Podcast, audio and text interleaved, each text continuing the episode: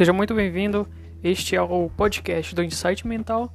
O Insight Mental ele foi criado para colocar os meus pensamentos, Matheus Christian, né, meu nome, é, e aprendizados. Eu vou colocar eles alinhados nesse podcast e eu espero que esse conhecimento ele possa te agregar também.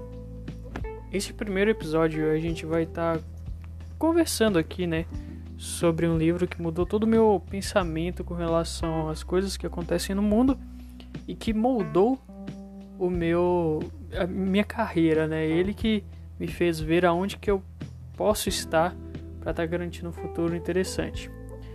E outras coisas também que vocês vão interpretar para frente. Veja bem, o nome do, nome do livro em si, né, é o Marketing e Arquétipos, Símbolo, Poder e Persuasão, do palestrante o professor Hélio Couto. Tá? Então, o livro é bem, bem prático, tem uma linguagem bem tranquila de ler.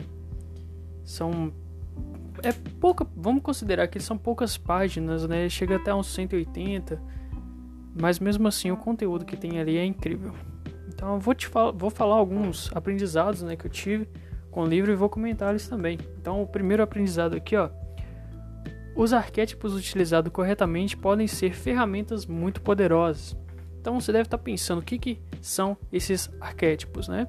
Os arquétipos eles são uma imagem primordial, né? O Jung ele comentava assim, eles são, é uma imagem primordial que existe no inconsciente coletivo de todo mundo. Então todas as experiências contidas em todas as sociedades elas agem em conjunto para que que haja uma imagem é, primordial de, de qualquer coisa. Por exemplo, um advogado, né? Uma pessoa que quer ser advogado, ela sabe que existem outras maiores dela, que ela no cargo, então ela está aprendendo para ser igual a ela. E aí, quando a pessoa entende ser, ela é aquela maestria naquele cargo, ela tem o arquétipo daquilo. Entende? Entende? Então ele tem o arquétipo do advogado. Por exemplo, né? Um exemplo. Isso seria a mesma coisa que maestria? Bom, eu ainda não cheguei a uma conclusão específica com relação a isso, mas o arquétipo em si, ele não age. É, a pessoa não age no arquétipo, é o arquétipo que age nela. Então, ele não chegaria a ser uma maestria, né? Então, deu para entender mais ou menos, né, o que que que, que é o arquétipo, ele é a imagem mental. Só que essas imagens, elas causam específicas emoções em cada pessoa. E o, o, o maior arquétipo, né, o melhor arquétipo, ele sempre vai é, ajudar no seu crescimento, na sua evolução, que é... Por quê? Por que, que ele é assim, né? Porque ele gera dopamina em você. Ele gera dopamina, é, que é o neurotransmissor do prazer. Então, sempre que um arquétipo ele é poderoso, ele vai criar essa, essa neurotransmissão em você e aí você vai começar a agir daquela forma para alcançar aquele patamar. Então é sempre em evolução. Mas da mesma forma também existem os arquétipos negativos, né? Esses são os positivos que sempre estão em crescimento. Existem também os negativos. Os negativos eles são, eles inibem dopamina do seu corpo. Então ele vai fazer você entrar em estados decadentes, como a depressão, ansiedade, etc. Por exemplo, um dos grandes arquétipos que é totalmente negativo é o arquétipo da caveira. Então ela é totalmente inibidora de dopamina, tá? É, o, segundo, o segundo aprendizado que eu tive com este livro é quando vivenciamos um arquétipo poderoso, há crescimento, felicidade e, todo, e todos, os, todos os bons benefícios. Em revés, acontece também com arquétipos negativos. Então, como eu pude eh, falar com vocês, né, quando você está vivenciando um arquétipo que ele é totalmente poderoso, todas as áreas da sua vida ela vai melhorar. Tá? E as grandes empresas, grandes corporações, elas sabem como usar esses arquétipos no lado emocional para estar tá influenciando a pessoa inconscientemente. E consequentemente ela tem sucesso. É só, é só você pensar nas grandes é, empresas, grandes marcas que tem como a Coca-Cola, por exemplo. E a gente vai futuramente vamos destrinchar a Coca-Cola e ver qual que é o arquétipo que ela usa, né? Não só a Coca-Cola, mas todas as empresas que têm um crescimento, um sucesso, vamos dizer assim, elas têm, tá? Então elas têm um arquétipo positivo, têm um arquétipo forte. Terceiro aprendizado é que o arquétipo gera emoções, produzem neurotransmissores diferentes. Não é só um neurotransmissor que a gente tem que influencia a gente. Há neurotransmissores que agem no nosso corpo de forma diferente. Eu não vou diferenciar os, os neurotransmissores aqui agora, porque eu quero fazer um episódio mais para frente com isso, né? Mas falando por alto assim, os positivos são o que geram dopamina e os negativos são o que inibem. Os grandes empresários, os grandes donos, eles estão com dopamina o tempo inteiro. É dopamina o tempo inteiro. Os grandes arquétipos, eles são dopamina o tempo inteiro, tá? A gente vai falar também sobre os animais totêmicos. Antigamente, os indígenas, eles usavam totens de animais para causar novos arquétipos nas pessoas, mudanças de ações, né? Você pode estar vendo no filme O Irmão Urso, que eles usam, eles vão ganhar o arquétipo, né, no dia que tudo acontece. Ele acaba ganhando um arquétipo, o totem do urso, e ele trans, literalmente se transforma no urso. Esses, é, essas, essas imagens primordiais dos animais, elas também agem no nosso corpo, gerando neurotransmissores. Depende do animal, depende da, da, da habilidade, do que ele faz, né? A gente pode estar tá dando uma ênfase bem rápida, porque a gente também vai passar sobre o arquétipo do é, os, os totêmicos, né, os animais totêmicos mais para frente. Mas a gente pode dar um exemplo aqui da águia. A águia é o arquétipo dos grandes gerentes, né, do pessoal que está lá no topo mesmo. E ela gera dopamina o tempo inteiro. Ela gera dopamina o tempo inteiro e é, você pode ver que as grandes civilizações que dominam, dominaram e dominam o mundo hoje, elas têm os arquétipos específicos. Por exemplo, a águia. Qual é o país que tem a águia hoje como arquétipo? Estados Unidos, tá? Qual é, eram as, as civilizações que antigamente tinham o arquétipo da águia? Roma antiga. Veja o tamanho da civilização que se tornou Roma. E também, é, independente se você entende ou não do arquétipo, ele está funcionando. Independente se for por uma causa ruim, é, ou ruim ou boa, né? Ele vai funcionar, tá? Infelizmente é assim. É, eles são energia pura, são imagens primordiais, então elas vão funcionar. Então, é, o regime nazista, né, que a gente viu na, a gente viu na Segunda Guerra Mundial, eles usavam a águia. A águia, se eu me lembro, é a águia de duas cabeças, que é o símbolo da Alemanha. Então, o crescimento favorece quem usa símbolos poderosos. Tá? É tudo simbólico. Quarto aprendizado: as pessoas se identificam com determinado arquétipo isso gera uma conexão com a marca ou produto. O mesmo acontece com candidatos a cargos representativos. Então a gente, a gente vai falar o seguinte: o Jung ele determinou 12 arquétipos. Alguns deles, por exemplo, são o arquétipo do guerreiro, do mago, do sábio, é, do amante, o arquétipo do bobo, do inocente, tá? Então, quando a empresa ela pega um arquétipo do explorador também. E ela se faz como personalidade naquele arquétipo, né? Ela consegue fazer com que os outros se identifiquem. Quer um exemplo bem rápido? Harley Davidson. Harley Davidson é totalmente o arquétipo do rebelde. Então todo mundo que tiver o arquétipo do rebelde dentro de si, a personalidade dele foi rebelde, ele tem a tendência de buscar aquela marca, tá? Ele vai buscar a Harley Davidson. Por quê? Porque ele se identifica com o arquétipo. Quinto ensinamento: quanto mais afirmamos algo, mais o consumidor irá aderir à informação. Como eu tinha falado, esse livro ele moldou é, a minha carreira. Carreira assim, né? Estamos começando, vou começar, tô aprendendo. eu entrei em publicidade e propaganda. Eu tenho caso de amor e ódio com a publicidade e propaganda. É, da mesma forma que, a, que ela denigre tudo o que há de bom né, no ser humano, que é o não consumismo, pode-se dizer que a comunicação envolvendo a publicidade e propaganda, ela pode ser tão boa quanto ruim, tá? Então, é, nesse caso, como eles sabem que os arquétipos manipulam as pessoas, né, eles agem na emoção, eles vão usar como forma de você estar tá consumindo muito, como né, comprando coisa impulsivamente. Eles vão usar, tá? Mas tem outras formas também. O planeta precisa de ajuda. Né? Uh, existem pessoas que estão precisando de ajuda por aí. E criando uma marca de sucesso, tem como a gente pro, promover essas coisas, tá? E outra coisa também, quanto mais afirmamos algo, né?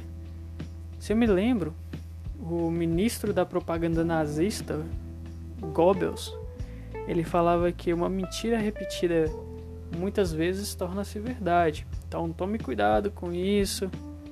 Veja bem as coisas que, que você anda assistindo, né? Por quê? Toda vez que você receber uma afirmação, repetidamente, essa informação ela vai entrar no seu subconsciente. E tudo que há no subconsciente, ele imprime. Literalmente dessa forma. Tudo que há no, no subconsciente ele torna verdade. Tá? Então, 6. Tudo pode ir ao máximo com o uso adequado dos símbolos arquetípicos. Então, como eu falei, tem um advogado ali. Se ele tem o um arquétipo do advogado e todos os símbolos que ajudam ele a ser aquele, aquela grande pessoa, né, aquele grande arquétipo mesmo, é, mais, e tem maestria naquilo, né? então consequentemente, ele vai atingir o ponto ápice do arquétipo, quando o próprio arquétipo vai estar tá se manifestando nele. Não vai ser ele mais que vai estar tá fazendo aquilo, é o próprio advogado, literalmente, que vai estar tá representando ele ali. Então, aí que está o princípio, quando eu falei que ele meio que se mistura com a maestria. Então, quanto a gente mais estuda, né, como, como olha aí, já, já tem um, um como é, literalmente pegar o arquétipo, né? Como ativar ele. Como ativar o arquétipo? Estudando, estudando, estudando. Estude muito sobre o arquétipo, é, trabalhe com ele, ajude com ele. Então, tudo que você fizer a aderir é, para a humanidade o arquétipo ele vai te ajudar. E consequentemente ele vai impregnando em você. Isso é óbvio. É como funciona a maestria também, né? Número 7 então do aprendizado. Você, você, entendendo ou não, está sendo influenciado, manipulado e vivenciando, vivenciando algum arquétipo. Você entendendo ou não, você está vivenciando um, né? Pode ser co qualquer um. Tá? Se você tá triste, depressão, ansiedade, cuidado, porque tá acontecendo alguma coisa, tá vivenciando algum arquétipo, porque tá influenciando isso daí. Da mesma forma, se você tá é, tendo uma vida de prosperidade, você conseguiu, né, pegar os termos simbólicos ali que te atinge, que gera uma emoção positiva em você, para você continuar tendo ações necessárias, ok? Tendo o arquétipo, há crescimento tendo arquétipo é, não tem crescimento. Depende muito de como você está usando. Só que você entendendo isso, você entendendo como usa, né? Usa não, vou, vou trocar minha palavra aqui, desculpa. A gente não usa o arquétipo, é ele que nos usa, quase que nos usa. É uma ajuda mútua, tá? De crescimento. É, às vezes parece que eu falo com ele como um indivíduo, só que não vamos colocar com indivíduo, né? Vou, vamos levar em consideração o arquétipo como uma personalidade primordial, ok? Vamos deixar assim, por enquanto, né? Que eu também estou estudando e estou evoluindo aí. E espero que vocês também, que eu possa agregar algum conhecimento a vocês. É o princípio desse podcast aqui. Número 8, então. A música cria um campo energético ao seu redor, atraindo mais do que está emitindo. A música, pessoal, é uma coisa assim muito forte. Então a gente tem que prestar atenção que tipo de música estamos ouvindo, tá? Por exemplo, é, os próprios nazistas eles usavam a música do Wagner para implementar o arquétipo do guerreiro, do soldado nos seus, nos seus né, respectivos soldados. Então, que tipo de música você está ouvindo? Hoje nós estamos vivendo uma geração daquele daquela tal bad, né? Sad, né? Sad que eles falam. Literalmente aquilo corta totalmente a sua dopamina, impedindo você de evoluir na vida. E assim, gente, essas coisas são totalmente viciantes. Quanto mais você fica nisso, mais você vai querer, mais você vai afundando.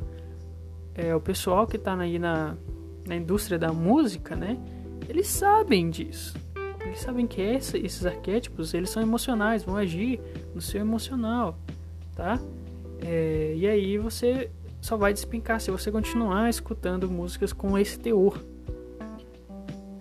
Então, assim, por mais que ainda, que ainda você ache que a música ela eleva o seu estado de espírito, o tipo de timbre dela, né, o tipo de som que ela faz, ela tá produzindo, tá negativando o seu sua dopamina.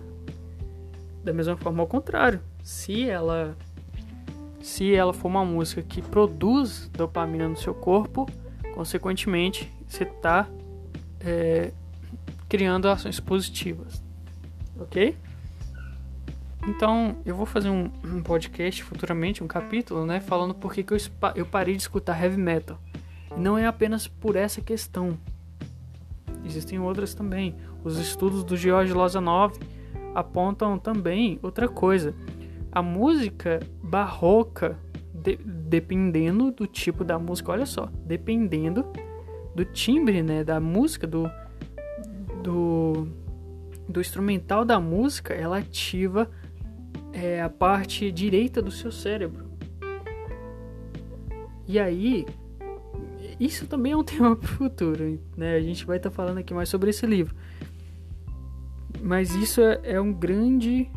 É, ajuda muito na sua, no seu aprendizado. Jorge Lozanov, pode pesquisar aí, tá? 9. O subconsciente tem a visão espelho, ou seja, coloque a mensagem invertida para que o consciente não note. Isso é mais algo persuasivo, né? Tem, a gente sabe que as mensagens subliminares elas existem. Portanto, o, é, é também uma maneira da gente estar tá usando alguma coisa para preencher o nosso subconsciente. É, um, é uma ferramenta aí, né, que eu aprendi no livro. Então, se você colocar alguma coisa espelho, o nosso consciente ele não vai ver, mas o inconsciente ele vai notar. Ele tá, ele deixa todo, todo tipo de informação que você vê todo dia, ela está dentro do seu subconsciente. Tá? O seu, o seu consciente, ele pode ser que não lembre, mas está tudo gravado ali no seu subconsciente. Então, se você vê muito uma coisa, muito uma marca ali, mesmo que inconsciente, você vai lembrar dela no seu inconsciente. Tá gerando a emoção, tá gerando emoção lá. Na hora que você vê de novo, você vai falar, poxa, é aquilo, né? Então tá, tá aí, pessoal. É uma ferramenta, eu, eu acho bastante legal, né? A visão espelho do subconsciente. Até porque todos os estudos de Joseph Murphy, ele mostra que nós temos um grande poder aí advindo do, do, do subconsciente. 10. Há inúmeras possibilidades com o conhecimento dessa ferramenta. Há inúmeras possibilidades. Não tem condição de. Se você tem o conhecimento dessa ferramenta, se você tem conhecimento de como os arquétipos funcionam, tudo vai crescer na sua vida. Porque é só você tirar os arquétipos negativos. Só você tirar os símbolos negativos, tá? É, tem uma coisa que eu achei bastante interessante, que foi o Jung. Ele teve um presságio, um sonho preditivo com arquétipos. Tá? Eu vou trazer também estudos do livro Homem e seus Símbolos. Tô para trazer ainda, né? Até porque eu terminei ele, mas é, é tanta informação, tanto conhecimento interessante no livro que, sei lá, vai ter que ter uns 100 podcasts aí pra frente. Então, pessoal, terminando esses aprendizados aqui do livro, tá? Eu, esse livro ele foi tão importante para mim que eu, a primeira vez que eu li ele foi em PDF, né? E eu ainda quero comprar ele. Só que ele é, é um pouco salgado o preço é, agora para mim, né? Então eu tive que imprimir. Eu imprimi ele e deixo ele no cantinho. Sempre que eu preciso eu vou lá e revejo os traços onde eu marquei. Então sete frases impactantes do livro para finalizar nosso pensamento, nosso podcast, nosso episódio de hoje, tá? Primeiro, primeira frase do Hélio Couto, né? Induzir a produção de determinado neurotransmissor nele, nele quem? O consumidor. Ele ficará feliz com o produto. Então, sabendo que os arquétipos eles produzem neurotransmissores, no produto, no, na publicidade, no design, a gente tem que colocar neurotransmissores. Né, oh, desculpa, nós temos que colocar arquétipos que produzem a determinada emoção nele. E assim ele vai ficar instigado, ele vai querer saber mais. E assim é, a gente vai criar uma ligação entre ele e a marca. Olha que interessante. Segunda frase. Os arquétipos são as energias mais poderosas que existem e, quando ativados corretamente, nos dão um poder incomensurável. Isso é, isso é óbvio, isso é lógico, por quê? Dopamina o tempo todo te faz ação, ação, ação. E é isso, crescimento o tempo todo, tá? É, e aí, dependendo da qualidade do arquétipo, ele traz atributos para você diferentes ele traz atributos diferentes, né? Como por exemplo, o herói ou o guerreiro. Você vai sentir mais vontade de fazer musculação. Gente, é o, é o neurotransmissor que é ativado na hora, tá? Cada neurotransmissor ele vai ativar alguma coisa no seu corpo. Então você vai, vai sentir mais aquela vontade de fazer exercício. O arquétipo do caridoso, você vai querer ajudar mais as pessoas o conhecimento disso é, é muito poderoso. Vocês não têm noção do quanto isso é. Vocês não têm noção do quanto eu evolui depois que eu peguei nesse livro. Tá? Eu vou ver se aqui no Anchor eu consigo deixar é, o arquivo aqui ou então no canal do YouTube. Eu não sei ainda se dá para baixar, já que é o primeiro podcast, mas eu vou deixar o arquivo talvez do livro ou então do link tá dele para Amazon. Então, a outra frase: sociedades usaram símbolos para crescer. Simbologia é a chave do crescimento e da prosperidade. Sociedades usaram símbolos para crescer. Essa é a frase do, do, do, do L. Couto, né? E aí é como aquele negócio que a gente falou sobre a águia. Roma cresceu, né? os nazistas cresceram, Estados Unidos ainda é grande. Ok? Uh, outras grandes sociedades que também usaram arquétipos poderosos. Pessoal, arquétipo ele não é só é, a imagem de um animal, não é só a imagem é, de uma personalidade, ele também está no som nas formas geométricas, tá? Ele está no som e também nas formas que a gente vê. Então, a, a grande sociedade que usou os arquétipos no passado foi a Grécia Antiga, favorecendo todo o seu crescimento é, em filosofia, em conhecimento humano mesmo e todo aquele crescimento que a Grécia teve é, fav é, favorece o que favoreceu ela crescer daquele jeito foi usarem os arquétipos corretos. Tá? Eu não sei se eles tinham conhecimento disso, não tem como a gente saber mas eles acabaram usando, tanto nas suas formas geométricas que favoreciam grandes atletas e também guerreiros habilidosos e também né, grandes pensadores. Tá? Então, olha só, a forma geométrica, forma geométrica, dar uma olhada na forma geométrica da Grécia e ver se tinha alguma outra sociedade que ela tinha as formas geométricas iguais, tá? Outras grandes sociedades também usaram outras formas tá? e tiveram crescimentos exuberantes, como a Suméria, por exemplo. Outra frase, essa frase ela é muito interessante. Apenas como exemplo da importância de entender o tema, a Segunda Guerra Mundial era prevista. Por quê? O Otan, deus da guerra nórdico, estava sendo vivenciado. Esse simples exemplo mostra o quanto vale esse conhecimento para as pessoas, empresários, países e instituições.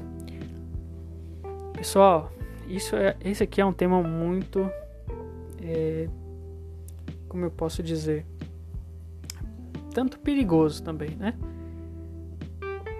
O Carl Gustav Jung ele teve um sonho que talvez foi preditivo. Ele sonhou uma vez que viu as grandes montanhas, né, da não me lembro se é da Suécia ao certo, mas ele viu uma grande água cobrindo as montanhas. E quando a água batia no chão, ela se transformava em sangue.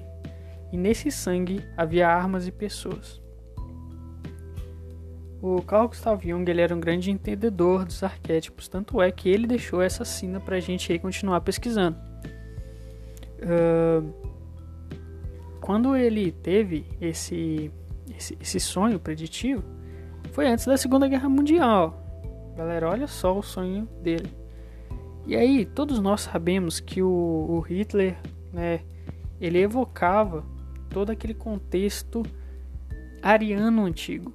Então, quem que, quem que eram os arianos? Pode procurar aí, você vai ver que é a, a, a classe dos deuses nórdicos antigos. Né? Eu, a gente comumente chama de deuses pagãos, por causa do cristianismo. É, nós temos as classes dos deuses nórdicos, os arianos, né? E o Hitler, ele, acreditava que eles, os, os nazistas, os alemães naquela época, eles eram descendentes desses deuses e por isso eles eram a, a raça pura, tá? Então, quando Hitler ele evocava esses antigos deuses, ele trazia com ele a força dos arquétipos que, que estavam lá. Então, esse Wotan, ele é Odin, pessoal. Ele é Odin. Odin, né?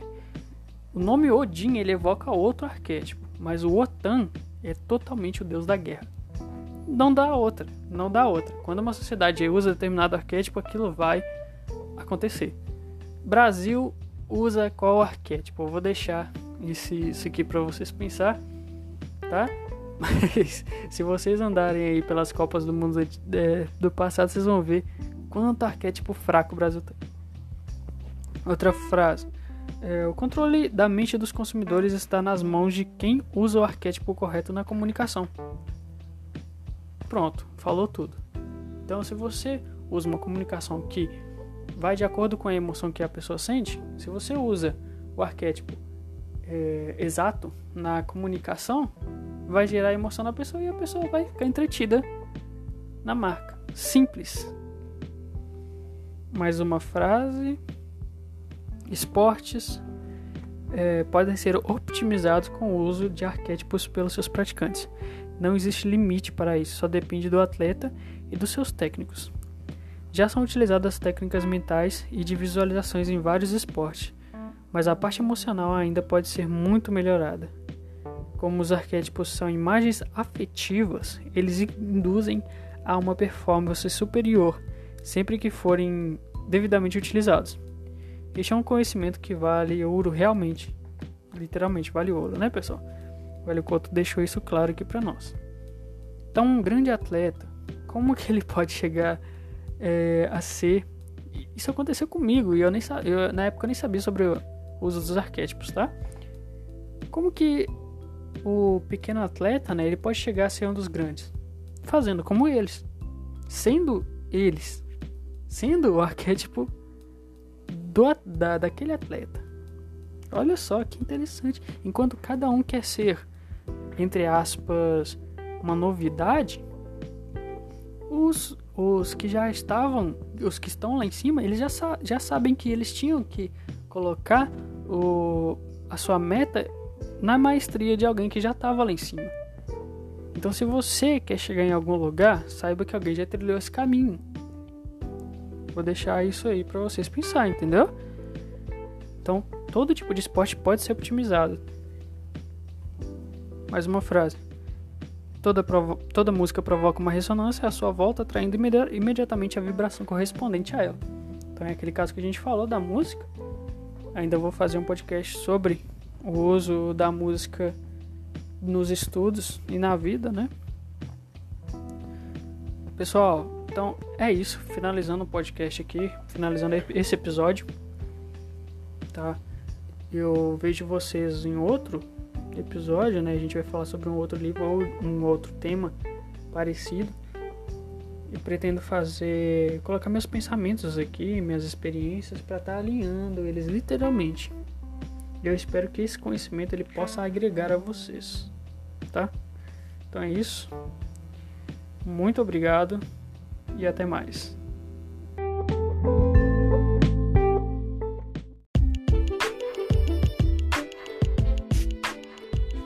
Sejam muito bem-vindos. Este é o podcast do Insight Mental.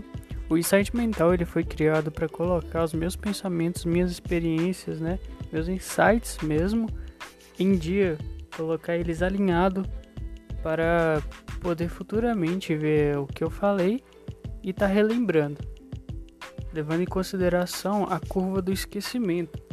O que, que é a curva do esquecimento? Já foi feita uma experiência que pôde provar que nós, nosso cérebro, ele não retém a informação como a gente queria. Isso todo mundo sabe. Uma coisa que talvez você fez ontem, você esquece porque talvez aquilo não foi tão importante ou não teve um impacto suficiente. Mas a questão é que o nosso cérebro foi feito para esquecer. Porque é uma adaptação dele de estar tá sempre se desenvolvendo ao seu dia a dia. Então a experiência conta o seguinte: nós começamos a, quando nós começamos a prestar atenção em alguma coisa, nós temos a retenção daquilo já entre 80 e 70%. Então não chega a 100% de retenção. 10 minutos depois, aquela retenção já cai para 40%. E aí eu quero que você imagine uma semana depois ou um mês depois. Veja como é, é complicado para o nosso cérebro reter uma informação. Então, como, como que a gente pode fazer né, para burlar esse aspecto do cérebro de esquecimento? Bom, eu uso três coisas. Três coisas. Eu vou colocar quatro, tá? É, seria os post-its, né? Fazer os post-its. Seria interessante fazer um varal. Eu não faço, mas eu coloco os post-its de, de uma forma interessante no caderno. Eu coloco apenas uma palavra-chave daquilo que eu estudei ou daquilo que eu quero memorizar e atrás do post-it eu faço um desenho. Seria interessante fazer um varal quando você estiver estudando é, algo que você realmente precise memorizar. E nesses post-it você vai ou escreve uma frase que te faça lembrar do assunto, ou então é, faça uma palavra-chave realmente e atrás dele uma imagem que te faça assimilar. Outra coisa muito interessante também é os mapas mentais. Os mapas mentais ajudam também a reter muito. Como? O mapa mental ele começa da seguinte forma: você vai pegar uma folha ou então no próprio celular tem vários aplicativos, né? Eu indico o My Mind, que chama, né? Tem na Play Store. E como que ele começa? Ele vai começar com o assunto principal no meio. Vai começar com o assunto principal no meio. E depois que você colocar é, este assunto, né? Você vai puxando algumas ramificações, que são subtítulos ou subtópicos. E aí você vai puxando outra ramificação para exemplificando. O interessante é que você não vai colocar tudo ali como um resumo. Você vai colocar o que você entendeu de uma forma mais detalhada ou mínima possível, né? Colocando literalmente frases chaves. Qual é a importância do mapa mental? Você vai ensinar para você mesmo o que você aprendeu. Então nós retemos muito mais quando a gente ensina, tá? Então você vai colocar ali sua palavra-chave e os outros subtópicos seguintes, né? E também dá para você colocar uma imagem, que seria a imagem de assimilação. O mais interessante do mapa mental é que você tá, você faz ele, né? E 10 minutos depois você pode ir lá e revisar ele em, fra fração de minutos. Então isso vai te ajudar de novo a reter o, o, o, conhecimento. Depois de uma semana você vai lá e vê ele de novo. Depois de um mês vai lá e vê ele de novo. É? A terceira coisa que eu faço é criar resenhas. Dessa forma, eu coloco, faço o que eu entendi, né? Do, do livro ou da palestra. Escrevo o que eu entendi. Depois eu escrevo algumas coisas que eu aprendi. Coloco em bullet points ou número 1, número 2, número 3 e pego algumas frases. Nisso eu monto um PDF. Eu costumo montar um PDF, que aí eu sempre vou lá e revejo, como a gente vai fazer hoje de um livro, né? Eu vou falar do livro mais para frente. E a quarta coisa que eu faço para poder reter, para poder lembrar de novo das coisas é fazer isso que você está escutando aqui agora, que é criar vídeos ou podcasts sobre esses pensamentos. Então depois eu vou pegar esse podcast, eu vou retirar esse pedaço e vou colocar no, no meu canal do YouTube ou então colocar aqui mesmo como com um título diferenciado, né?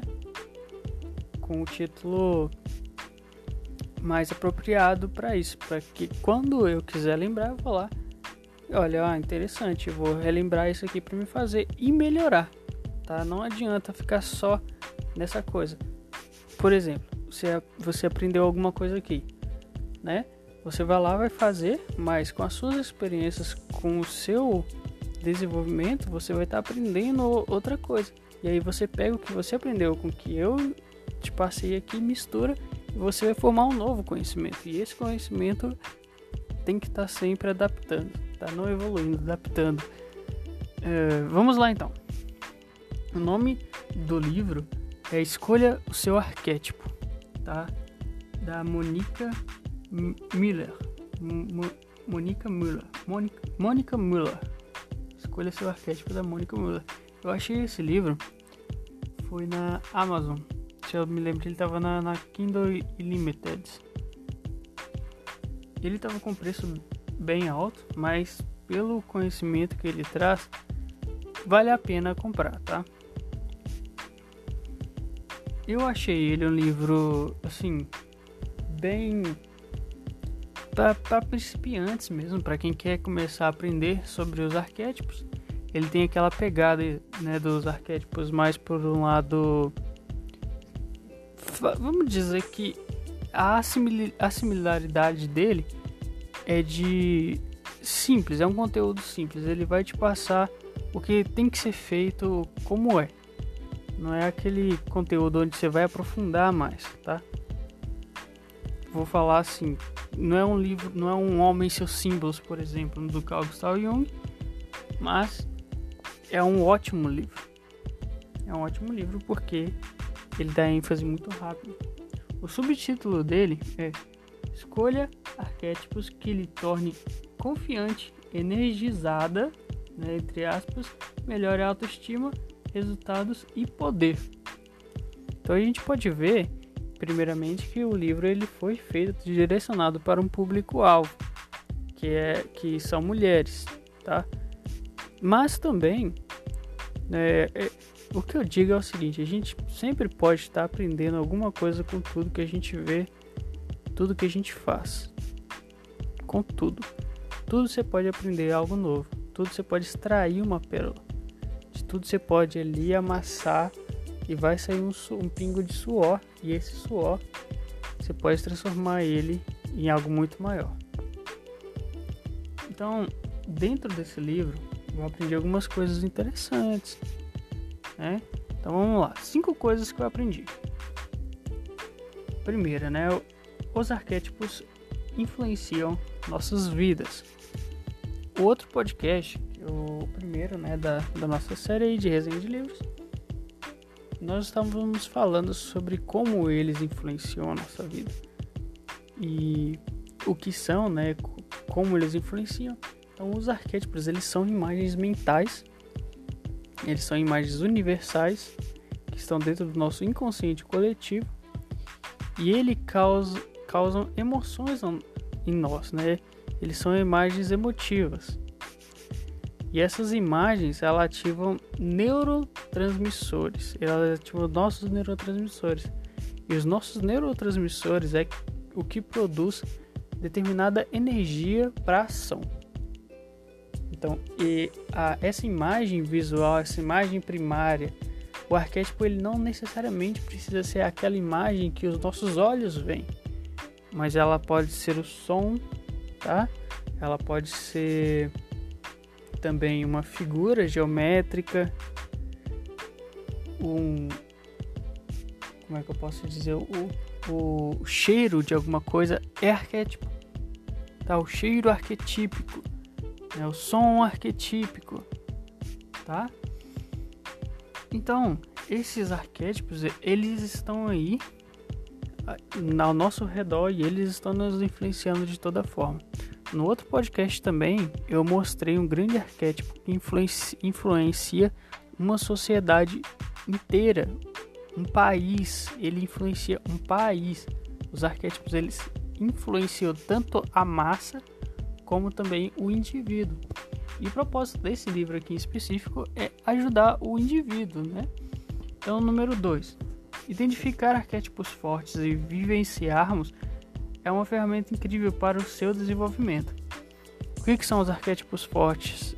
Né, eu, eu, o pessoal coloca mais arquétipos positivos e negativos.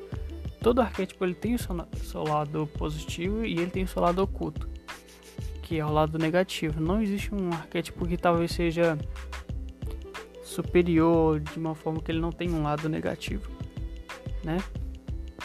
Mas todos têm, ok?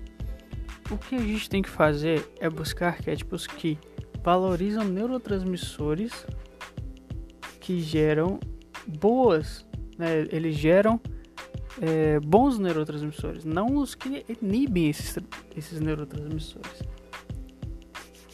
Por exemplo, né, vamos colocar aqui, ó. Eu sempre gosto de dar esse exemplo é, para as pessoas que eu estou explicando. Imagine duas paredes, uma na sua frente e uma atrás de você. Na parede da frente, a gente vai colocar a imagem de um tigre pulando e atacando alguma coisa. No lado de trás, a gente vai colocar a imagem de um sapo, tá? Um sapo pegando uma mosca. Uh, qual imagem vai te chamar mais atenção? Só nisso você vê que o, seu estímulo corporal ele já começa a, a, a criar né, um, uma quentura. Se você olhar para o tigre, ele vai te deixar um pouco mais, entre aspas, arrepiado, né? Agora o sapo, não. O sapo ele já abaixa, então ele vai inibir essa essa situação. Enquanto a imagem do tigre ele vai te, te influenciar a, a ação, a partir para ação.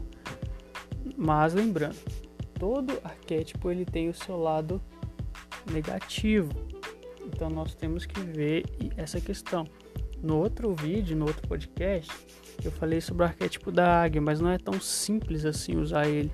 Ele não vai te fazer crescer o tempo todo, né? Ele vai te dá, fazer tomar decisões. E a decisão, como o próprio nome já fala, né? D, e aí você tira o D e coloca, vê o que, que tem depois, é o cisão. A cisão, né, na, na, na medicina, a gente sempre quando vai fazer uma, um corte, a gente está fazendo uma cisão. Então a decisão, ela sempre vai fazer doer, né? Uma decisão ela sempre vai doer de alguma forma, mas você tem que tomar, ok? O 3, né? Só relembrando uma coisa, então a gente tem que tomar cuidado com qual tipo de arquétipo a gente está lidando. Tem que fazer toda uma questão de, do que você quer para frente. Né? A, gente, a gente teria de entrar numa conversa para ver o que, que você quer melhorar na sua vida e as condições que você tem para isso. 3. Afastar de arquétipos negativos, pois cortam bons neurotransmissores. É o que eu falei. É, afaste de, de arquétipos negativos. O que, que são os arquétipos negativos? Vampiros, é, esqueletos, sapos, bruxas. Né? É por, por que, que são arquétipos negativos? Hoje tá, tem muita gente trazendo de volta esses arquétipos, tipo da bruxa, por exemplo, da caveira, a gente vê em blusa. Mas assim, por que, que esses, esses são, são negativos? Não é que é, a, a imagem por trás, histori historicamente falando, socio, sociologicamente falando, talvez não ser. Não, é, a nomenclatura não coloque uma classe de pessoas nesse caso, mas a gente tem que ver que quando a gente fala de arquétipo, a gente está falando de inconsciente coletivo. Então, o que tem no inconsciente coletivo sobre essas figuras? Né? O que tem no inconsciente coletivo sobre demônios? É algo, né, vamos colocar assim, negativo. né, falando simplesmente é isso. Então, esses, neuro, esses arquétipos, eles vão inibir neurotransmissores. Eles cortam, totalmente cortam. Eles cortam sua ação, te deixam depressivo, né? Então, qu quanto mais você tiver contato com esse tipo de arquétipo, mais propenso à decadência você está. E ao contrário é o mesmo. Quanto mais você tiver em contato com arquétipos fortes, positivos, mais crescimento, saúde, sabedoria você vai ter. Tá? É simplesmente por conta da química corporal que, né, que você tem. 4. Mitos antigos identificam arquétipos, modos, é, vírgula, né, modos de viver. Mitos antigos identificam arquétipos. Os arquétipos, né, a gente pode estar tá vendo eles nos mitos antigos. Grandes histórias hoje que são contadas, né, grandes façanhas, elas estão envolvendo, elas são ar arquetípicas.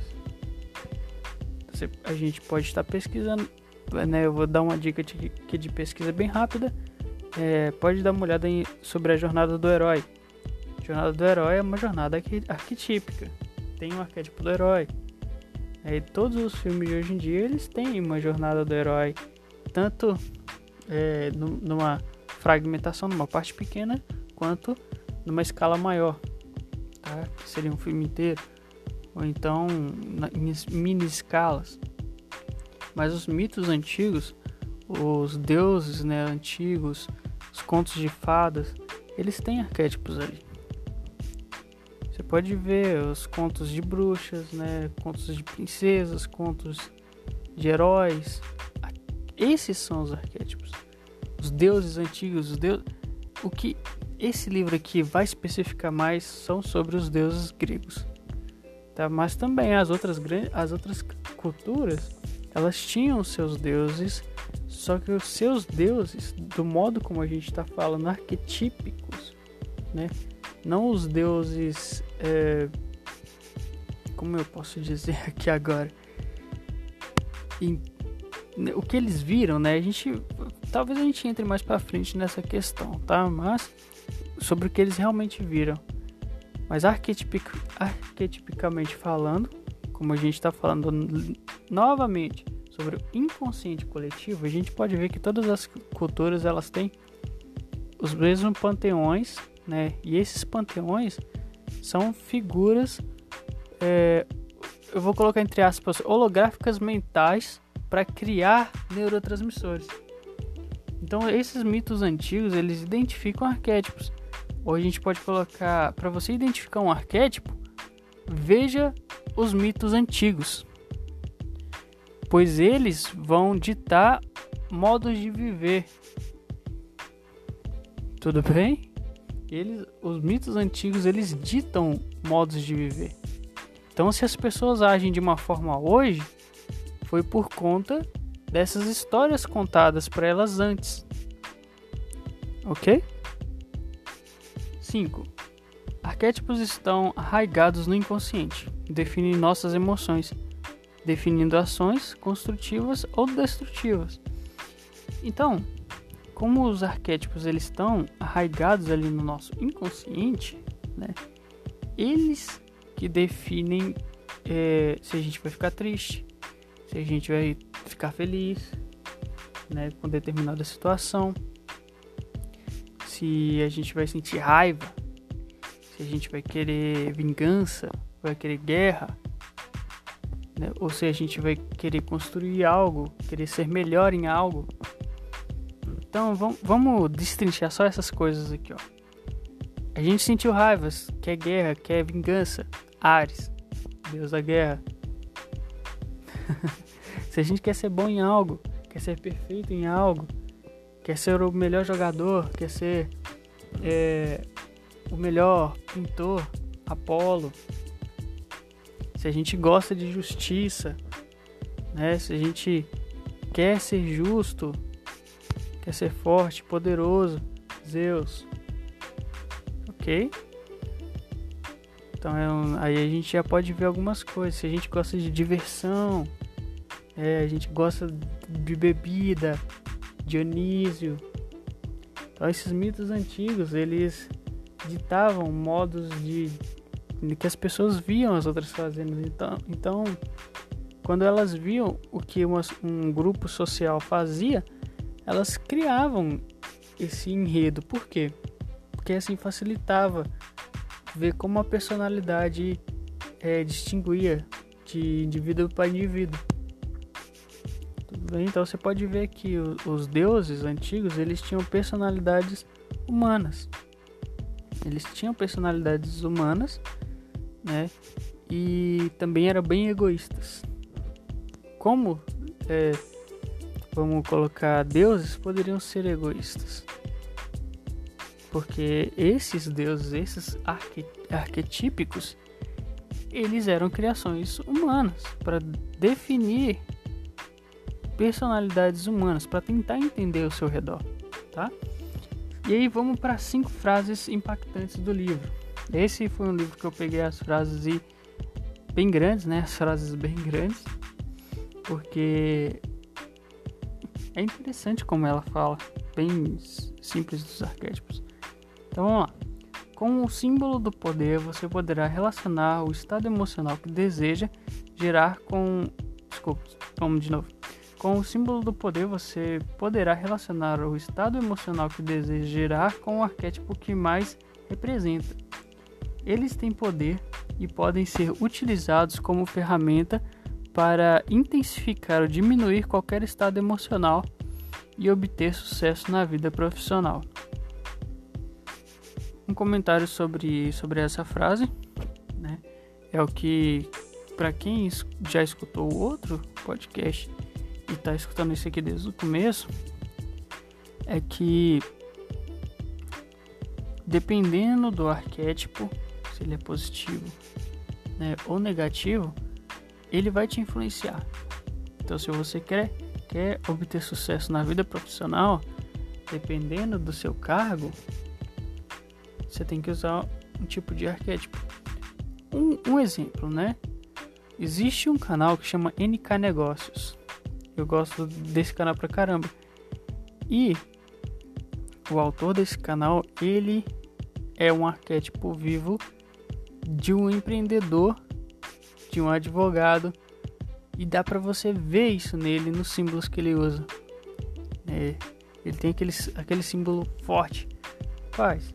Cavalo, por exemplo, é, a, a justiça, Deus da justiça.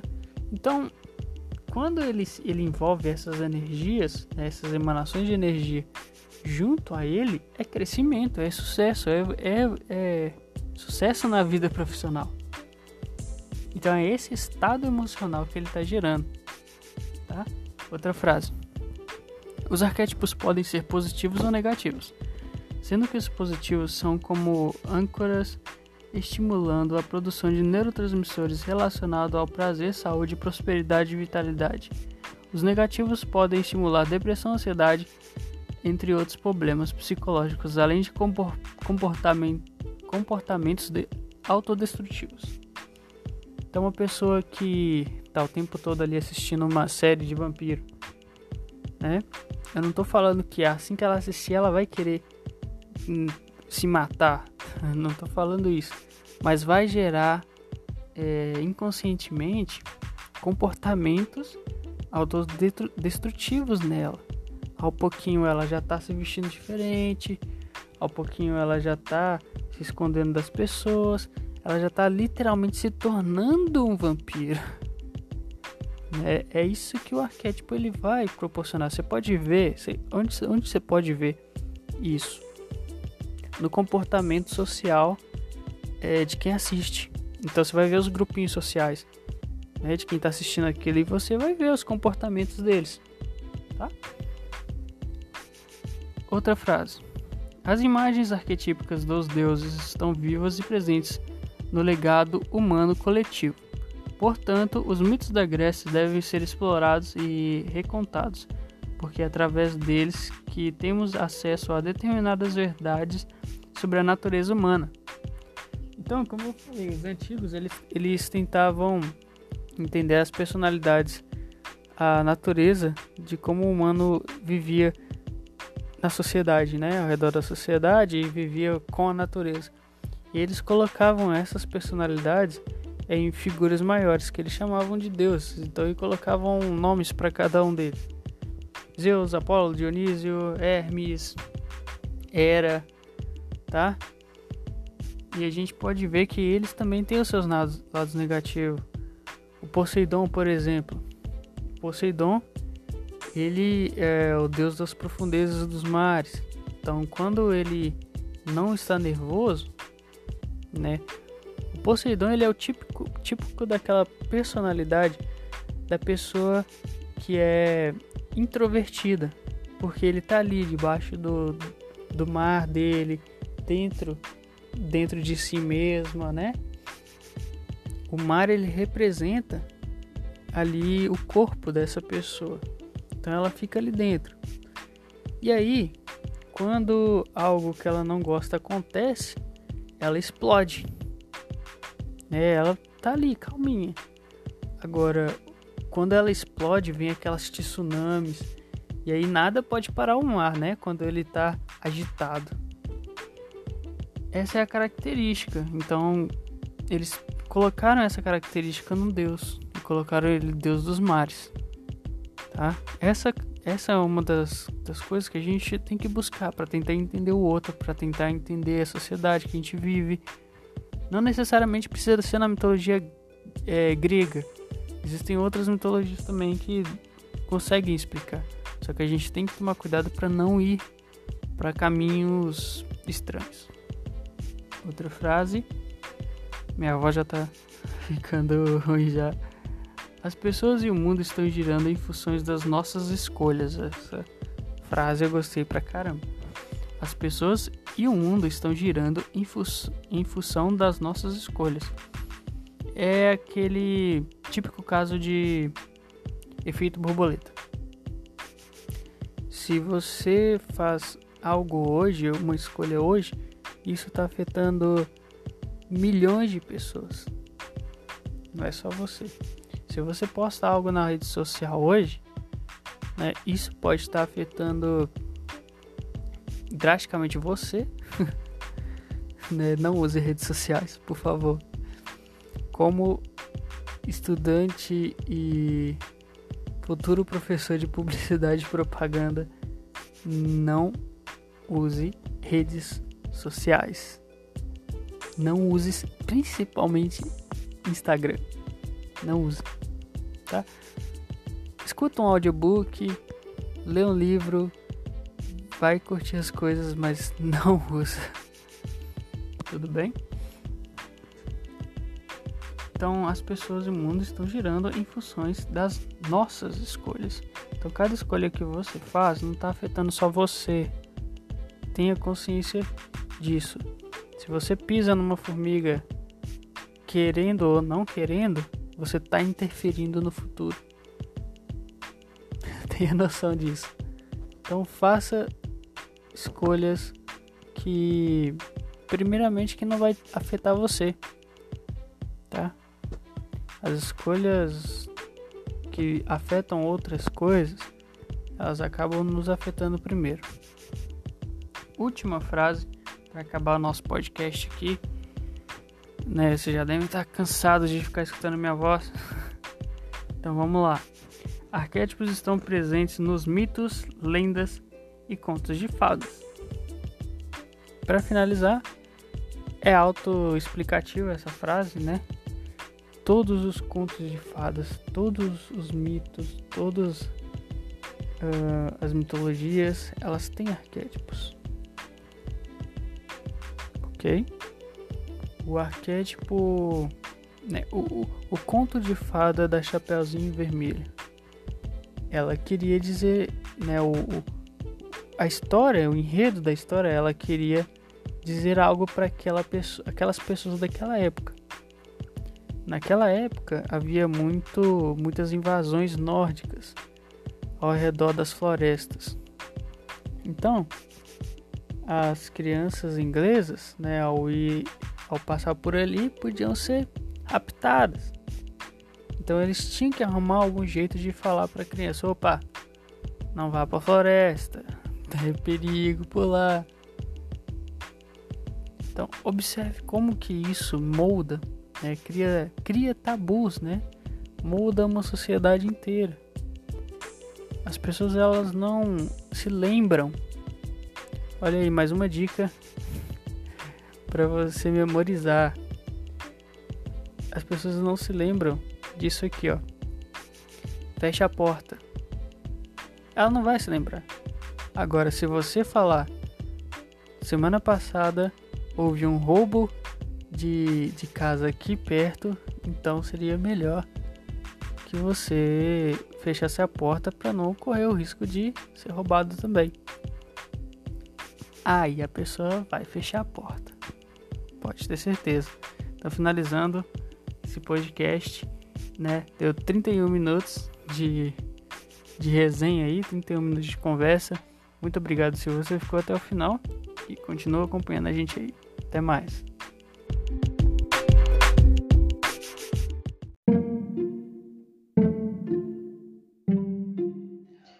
Bem-vindo a mais este podcast.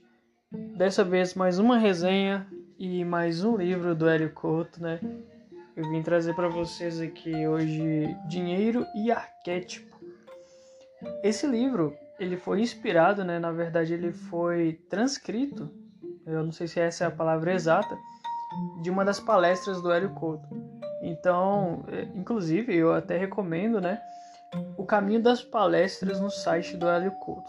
É tudo de graça, mais de 150 horas de vídeos onde vão abrir a sua mente de, de uma maneira espetacular. O Hélio Couto ele ensina de uma forma que impregna na sua mente, cara. Então ali ele vai abrir a sua mente para a realidade, né, para a realidade última, onde que a gente está vivendo. Vai trazer muito conhecimento e dessa vez eu vim trazer para vocês então, né? Eles estão trazendo essas palestras para livros. O Érico já havia dito isso em uma das palestras dele antiga e dessa vez eles estão realizando, colocando no Kindle e eu tive a oportunidade de de estar tá comprando este livro, né? Comprando este livro para obter esse conhecimento. E hoje eu vim trazer para vocês uma resenha do livro. Eu peguei algumas ideias né, essenciais. E eu geralmente eu coloco nas minhas resenhas 10 coisas que eu aprendi, geralmente, né, quando o livro ele traz muito conhecimento, como esse trouxe. Não é um livro muito grande, é, as palestras elas são de uma a duas horas, mas, assim, o conhecimento obtido em todo o conteúdo do Hélio Couto é espetacular. Tô puxando o saco mesmo do Hélio Couto aqui, que ele é um dos grandes professores que eu tenho ele, tenho um prazer de falar que ele é um grande professor. E você vai entender o porquê. Aqui no, no nosso podcast eu já tenho, já trouxe, né, um, uma resenha de um livro dele, Marketing Arquétipos, que talvez é um dos livros mais conhecidos dele. É, o Hélio Couto ele trabalhou muito tempo, né, ele vinha estudando muitos arquétipos e foi ele que me influenciou, influenciou mesmo a estar tá conhecendo melhor os arquétipos e colocando eles em práticas, tá? Em prática, desculpa. Então vamos lá, vamos começar pelas 10 coisas que eu aprendi. Eu vou estar tá comentando as coisas que eu aprendi aqui e depois a gente vai para seis frases impactantes que o livro me trouxe, tá? Seis frases. E eu também vou tentar comentar o que eu achei dessa frase. Aqui, é, eu tô assim, falando aqui ao vivo, tá? Então, se eu errar alguma coisa, talvez depois eu corrija nos comentários. E eu espero que você também possa estar, tá, é, que esse áudio possa estar tá te agregando conhecimento. Inclusive, eu recomendo também que você coloque aí o áudio em uma velocidade maior para você aproveitar mais o seu tempo. E escute esse áudio enquanto estiver fazendo alguma outra coisa, algum trabalho em casa, ou estiver indo pra, para o serviço, né? Alguma coisa assim. Então vamos lá, vamos começar primeiro aqui. 10 coisas que eu aprendi. Primeiro, a união com o todo traz infinitas possibilidades. O Hélio Couto ele prega muito isso. É assim, a gente está se unindo, né, com o Criador, se unindo com o tudo, o todo. E essa união realmente ela vai lhe trazer diversas possibilidades. Inclusive nos, nos nas palestras do Hélio ele diz é, muita gente deve achar chato trabalhar pelo todo, trabalhar pelo, pelo poder criativo, né? Mas assim, quem disse que aquele não, aquilo não é a felicidade suprema? Trabalhar com o propósito da unificação com todo, né? trabalhar por ele, para as pessoas, né? pelas pessoas, na verdade, não para as pessoas, pelas pessoas, trabalhar pelo todo mesmo. Então a união com o todo traz essas infinitas possibilidades. 2. Ajudar é o segredo, mas o real interesse em ajudar. É igual ele Couto fala, não tentar barganhar com o Criador. Toda vez que o Criador, ele, ele né, toda vez que você ajudar alguém, você nunca vai ficar sem ser recompensado. O Criador, ele é assim, se você, se você deu deu 10, né? Vamos colocar, vamos colocar assim, né? Se você deu 10 ali, ele vai te recompensar com 100. Se você deu 100, ele vai te recompensar com 1000. Aqui eu não estou falando de um valor em valor monetário, né? Aqui a gente pode dizer como ajudar em qualquer situação, como em vendas, por exemplo. Você tem que ter o real interesse em ajudar a pessoa. Talvez você não consiga vender algo para ela, né? Mas você ali ganhou um amigo ganhou um amigo. Aqui nessa loja não tem oportunidade de te entregar o que você quer, mas talvez o meu conhecimento de outras pessoas, né, talvez eu possa te ajudar. Então esse real interesse em ajudar a pessoa que muda as coisas, que realmente vai mudar. Então essa pessoa vai, vai te tornar amiga e futuramente, quem sabe, ela, ela assim, por ela gostar, né, do seu atendimento, por ela gostar do que você fez por ela, ela não te dê é, retorno sobre isso. Se te indique para outros amigos, olha só, melhor do que você chegar lá e ficar apenas forçando as coisas, né? Eu já vi várias várias pessoas me falando, eu trabalho no varejo, então vários vendedores me explicando, olha, eu eu ajudei aquela pessoa e ela voltou aqui, né, porque ela gostou do meu atendimento. Ela gostou do que eu pude ajudar ela. Então, três. Tu, todos esses, esses dez aprendizagens aqui, né, todos esses conceitos, eles têm a ver com o dinheiro e arquétipo, tá? que é o tema do livro e da palestra do, do Hélio Couto. Então, o terceiro aqui é ser original. Ser original. A roda já foi inventada, né? Como diz o Hélio Couto, já foi inventada. Mas existem várias possibilidades para onde e o que implementar na roda. Então, a originalidade faz a grande diferença no mercado. 4. O saber te leva a outro patamar. Então, é, o conhecimento, ele, assim, se ele não colocado em ação, ele não vai ter valido de nada, né? Ele vai só ali te agregar alguma coisa. Mas quando ele é colocado em ação, quando ele, ele é misturado com experiência, se ganha algo a mais, que é o saber. Então, quando você começa a saber, começa a obter informação, o seu patamar ele, ele aumenta. Talvez isso você pode colocar como nível de abstração. Seu nível de abstração, nível de resolver problemas, vai aumentar porque você tem mais informação, você tem mais saber e, consequentemente, o, o seu nível, né, o seu, seu nível como pessoa, ele vai aumentar, entendeu? Então, consequentemente, o dinheiro não vai ser mais problema, porque as pessoas vão te procurar para resolver os problemas dela. Então, quanto mais saber, mais em outro nível você é, vai subir. Mais o seu nível de, de abstração, de resolver problemas para as pessoas, vai subir. Ok? Então, número 5. Todos estão aptos para prosperar. Todas as pessoas elas estão aptas para prosperar. Prosperidade é O Helicoto gosta de falar que a prosperidade né, é um tema vasto e abrangente, então tem muitas consequências. Né? Uma das pessoas que eu indico para caso você queira prosperar na vida financeiramente, existem vários outros tipos de prosperidade, que seria prosperidade emocional, prosperidade familiar, é, entre outras, né? Quando a gente está em desequilíbrio com uma dessas, todas as outras tendem a cair. Mas o financeiro, eu recomendo muito um livro, que eu estou fazendo uma série aqui também nos podcasts, na Anchor, e também vou estar tá colocando os áudios no YouTube, que é o Mil e Uma Maneiras de Enriquecer, do Joseph Murphy. O Joseph Murphy, ele leva muito em consideração o poder do subconsciente, é o, um dos livros mais importantes, os trabalhos mais importantes do Joseph Murphy, é o poder do subconsciente. Então, ele diz que quando a gente tem esse sentimento de riqueza, é, quando a gente tem esse sentimento de estar próspero, a gente tende a atrair mais essa prosperidade. E assim, todo mundo tem a mesma capacidade.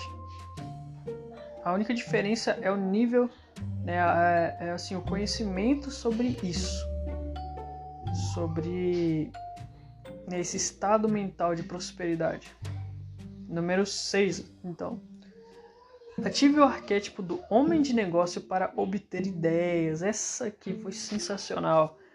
Então, existe para mim, né, no caso, eu como estudante de arquétipos, eu vejo dois dois níveis sobre arquétipos diferentes. O nível é o que você vai usá-lo como ferramenta, né, que aí você pode sim colocar é, objetos mais mais fortes na sua casa, né? tirar objetos que vão inibir, inibir dopamina e, você vai colocar objetos que vão produzir determinados é, neurotransmissores melhores para você. E outro nível de, de arquétipo seria os 12 arquétipos de Jung e trans, transformar personalidades. Tá? Nesse caso aqui, o homem de negócio seria uma nova personalidade arquetípica. Entende? Quando você pega esse arquétipo do homem de negócio e você exprime ele para fora, as ideias vão vir consequentemente, porque o arquétipo ele é uma ferramenta, então ele vai te ajudar a exprimir isso exteriormente, tá? O 7 silencie o ego.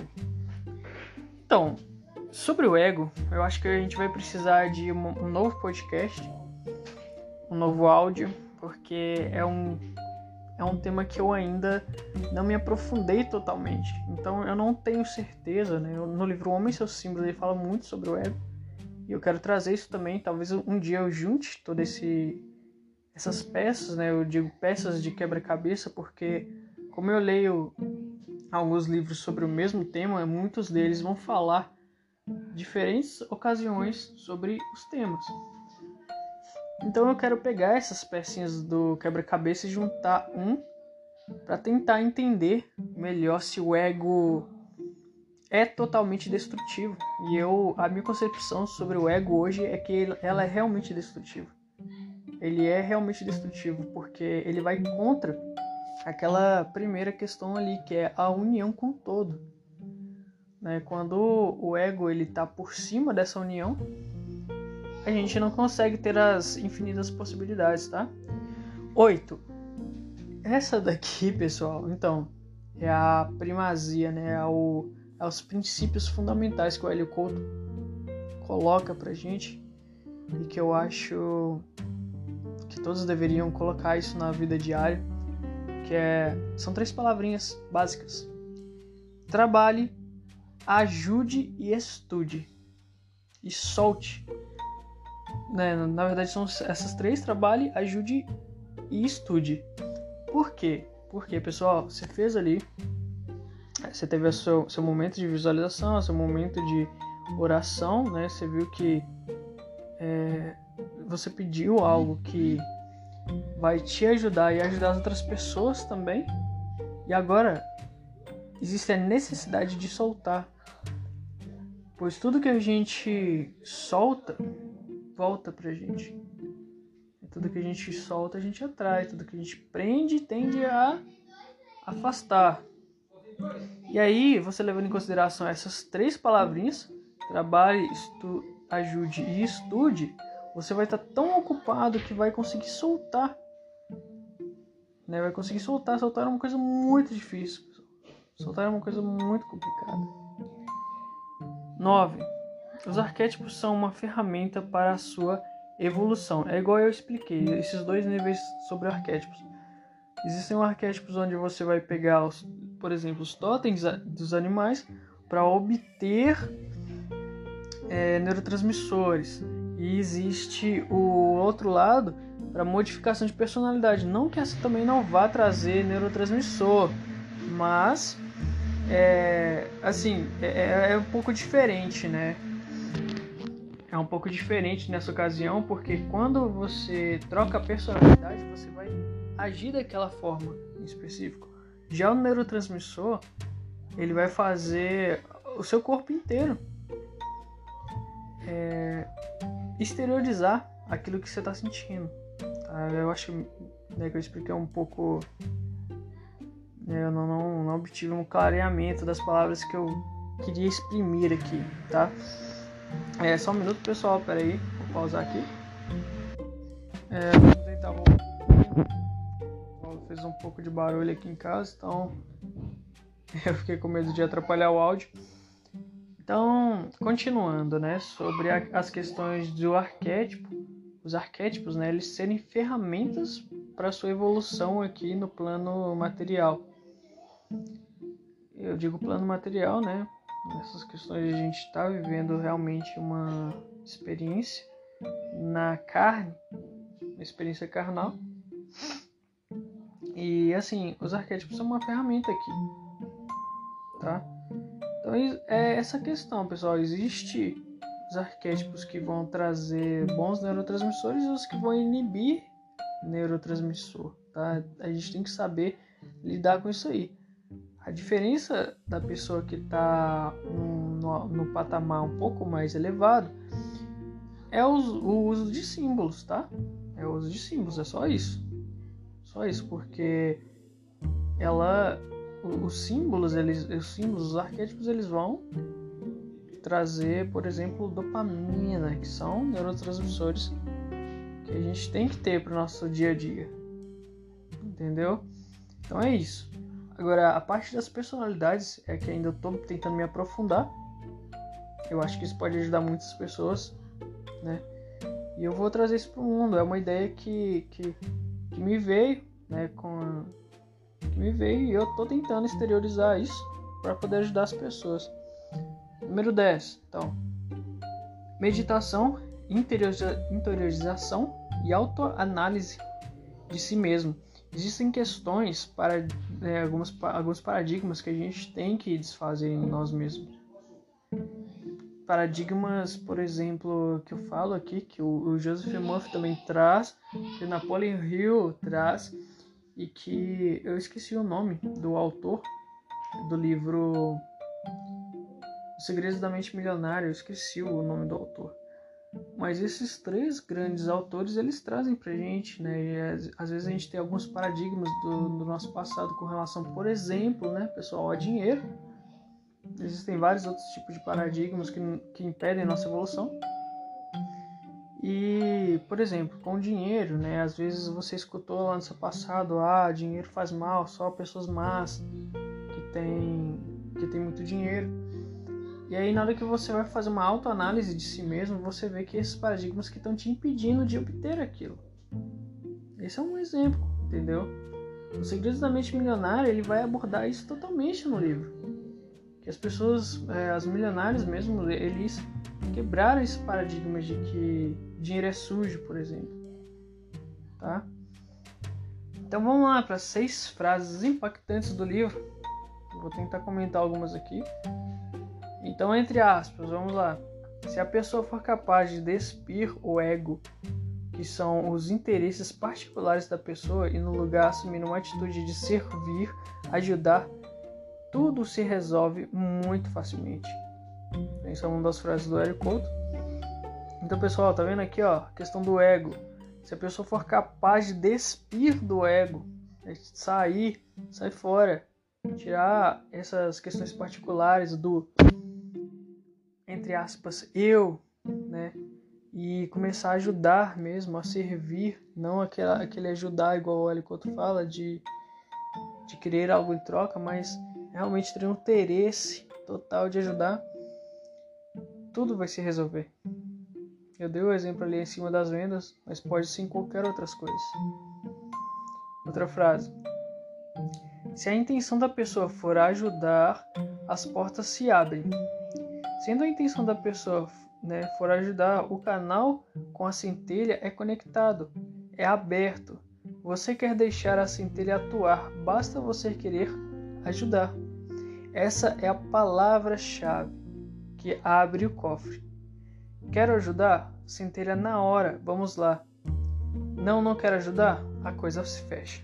Então é, é assim, tá vendo, pessoal? O, o texto ele está totalmente é, transcrito como se a pessoa, como se o, o professor, né, estivesse falando mesmo.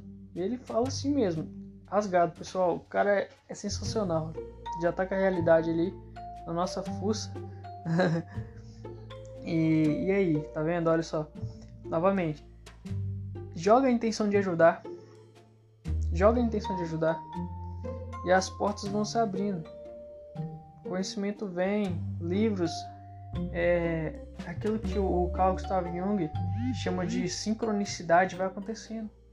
Você vai encontrando pessoas que, que vão né, te dar uma mão ali para você seguir o caminho de ajudar.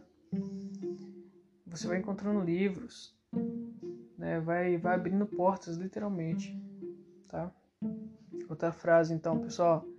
Não precisa dar nenhuma aula para o cliente que entrar no plantão. Não precisa explicar nada para ele. Só o trate como um amigo. Ajude-o e solte. Trate-o como um amigo. Pessoal, eu dei um exemplo é, no áudio, né, um pouco anterior aí. Trate-o como um amigo. Com alegria. Chega lá, fala, né, o que, que eu posso te ajudar? Literalmente, no que eu posso te ajudar? Se não tiver ali na loja, poxa, é, se dis, é, dispõe do, do, ego de falar que, né, de querer que, que o cliente compre ali, né, faça sacanagem com o cliente, não faça isso, cara, não faça isso. Lembre-se da grande lei do plantar e colher. Tudo que você faz, uma hora vai voltar para você, pessoal. Então, ajude, tá? Ajude mesmo mesmo que na loja talvez não dê para você ajudar o cliente, fala com ele: "Não, vamos aqui, vem cá, vou olhar com você aqui na internet. Vou ligar para você lá para ver se tem". Ajuda mesmo. OK? Outra frase então. em silêncio, harmoniosamente, sem criar atrito com ninguém, mas com a atitude interna de soltar, de optar pelo todo. Isso que faz a diferença, isso que abre, abrirá a porta dos negócios. E todos ficarão muito surpresos e perplexos, perplexos, querendo saber qual é o segredo do sucesso. Somente o exemplo é necessário, mas nada, os atos falam por si. É isso aqui, pessoal. Eu, eu peguei essa, essa frase porque eu mesmo, eu mesmo, eu tenho uma mania muito feia de falar, de tentar exprimir para as pessoas o que eu quero fazer, entende? Mostrar as minhas metas. Isso é, eu tive que aprender na marra, que é uma coisa horrível. Horrível. Entendeu? Então, se conecte com todo por você mesmo. Solte, tá? E vai fazendo as coisas, cara. Vai fazendo as coisas. Sincronicidade vai te ajudar, tá? É, as coisas vão chegando para você e as pessoas vão começar a se perguntar. E fecha a boca. Faça pelas pessoas. Faça né, pelo, pelo Criador. Entendeu? Pela, por essa conexão com tudo. Tudo bem? Então vamos lá. Mais uma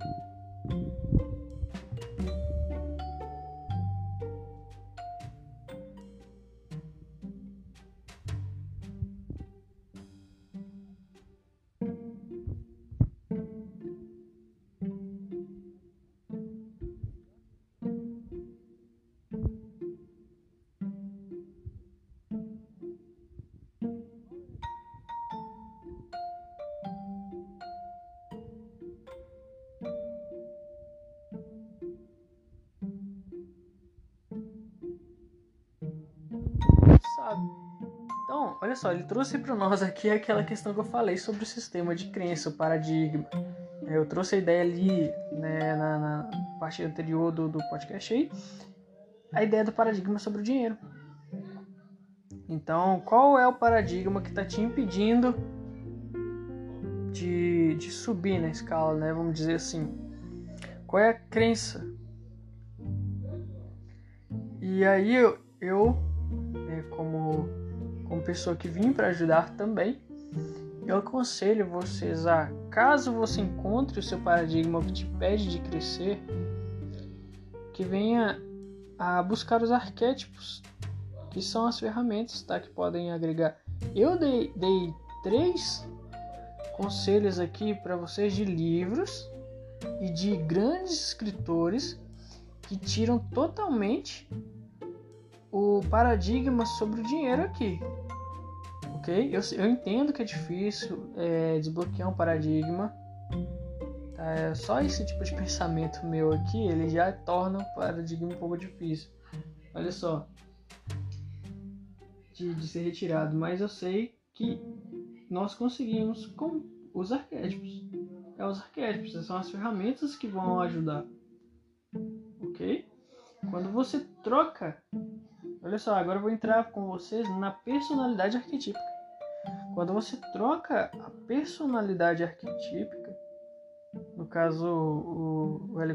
Nesse livro aqui, ele trouxe o homem de negócios, né? O paradigma ele vai alterando.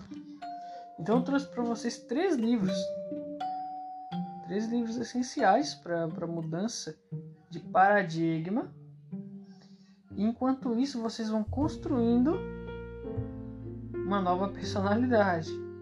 E essa nova personalidade, quando transformada em arquétipo, ela muda a sua vida, ok?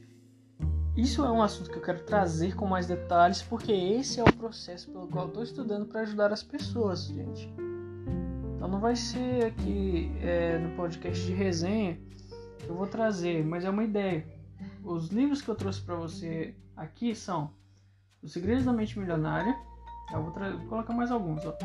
Os Segredos da Mente Milionária, T. Harvey Aker, eu acho que é o nome dele. Eu coloquei aqui de acordo com o que está no livro. A Ciência de Ficar Rico, se eu me lembro, é do Wallace Wattles. Quem pensa enriquece, Napoleon Hill. Napoleon Hill é uma das, uma das pessoas que mais trouxe para a gente conhecimento na área de sucesso.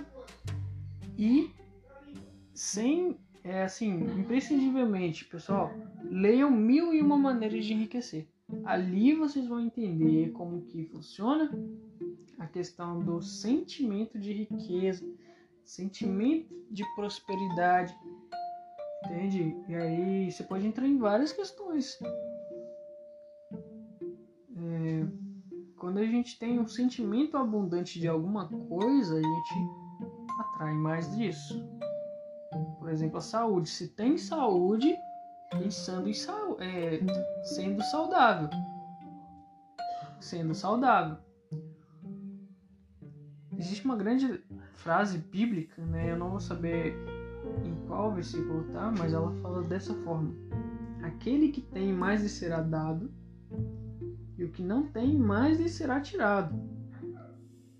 Então, olha só, aquele que sabe, né, ele sabe alguma coisa, mais lhe será dado. Aquele que não sabe, mais lhe será tirado. Será que esse esse saber é o modificar paradigma de acordo com a personalidade? Isso é um, é um questionamento para mim mesmo. Mas aqui eu trago para você. Será que esse saber é sobre o poder o poder da mente, o poder do subconsciente, né? Porque as pessoas que têm esse poder, elas sabem o que é viver, sentir-se abundante em alguma coisa, seja dinheiro, seja saúde, riqueza. Entende, pessoal? É o que você é igual eles falam, né? O que você emana volta ou a sua vibração, ela vai trazer mais essa vibração para você mesmo. É simples. Ok? Assim no céu como na terra, então assim como no, no seu subconsciente, assim como na sua mente, é no seu exterior. Então, é simplesmente isso. Assim como no seu subconsciente, assim como na sua mente, você se imagina, eu, né, eu tenho pensamento de abundância. Então assim será no seu exterior. Ok? Então eu vou finalizar essa resenha com, com, esse, com isso, né? Eu espero que tenha obrigado a vocês. muito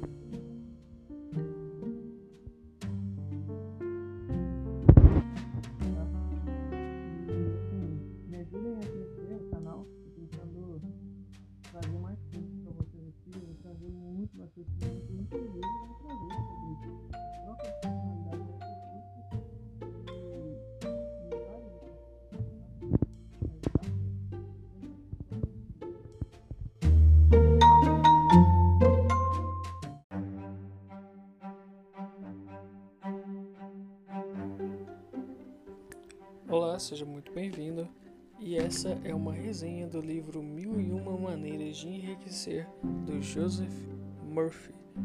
Meu nome é Matheus, eu sou psicanalista e publicitário, e dessa vez vim aqui falar de um livro, um dos melhores livros que eu já li, na verdade, e foi um dos primeiros livros que eu já li. Esses dias para trás eu pude rever ele, né, reler ele e tive o prazer de ter algumas anotações e queria passar para vocês, tá? Então, primeiramente, eu vou ler uma pequena resenha, né, o que nós vamos ter nesse podcast ou caso você esteja assistindo no YouTube nesse vídeo, uma pequena resenha. Eu vou passar 10 coisas que eu aprendi e depois eu vou mostrar algumas frases e vou comentando sobre elas, tá bom? Então, minha pequena resenha sobre o livro. Joseph Murphy é um dos meus autores favoritos. Seus livros são inspiradores, suas palavras são amáveis e seus ensinamentos são divinos. Mil uma forma de enriquecer traz a verdade que muitos não querem aceitar. Mudar a forma de pensar é mudar as possibilidades da vida. Pense no bem e assim como uma semente atrai tudo para o seu crescimento, o ser humano também consegue. Haja com amor e plenitude, seja bom e mais lhe será dado, segundo a lei do dar e receber. Amor e alegria é o que Joseph Murphy prega em seus livros. Lembre-se sempre do Criador que está, está e sempre esteve convosco. Então essa é a minha pequena resenha do livro.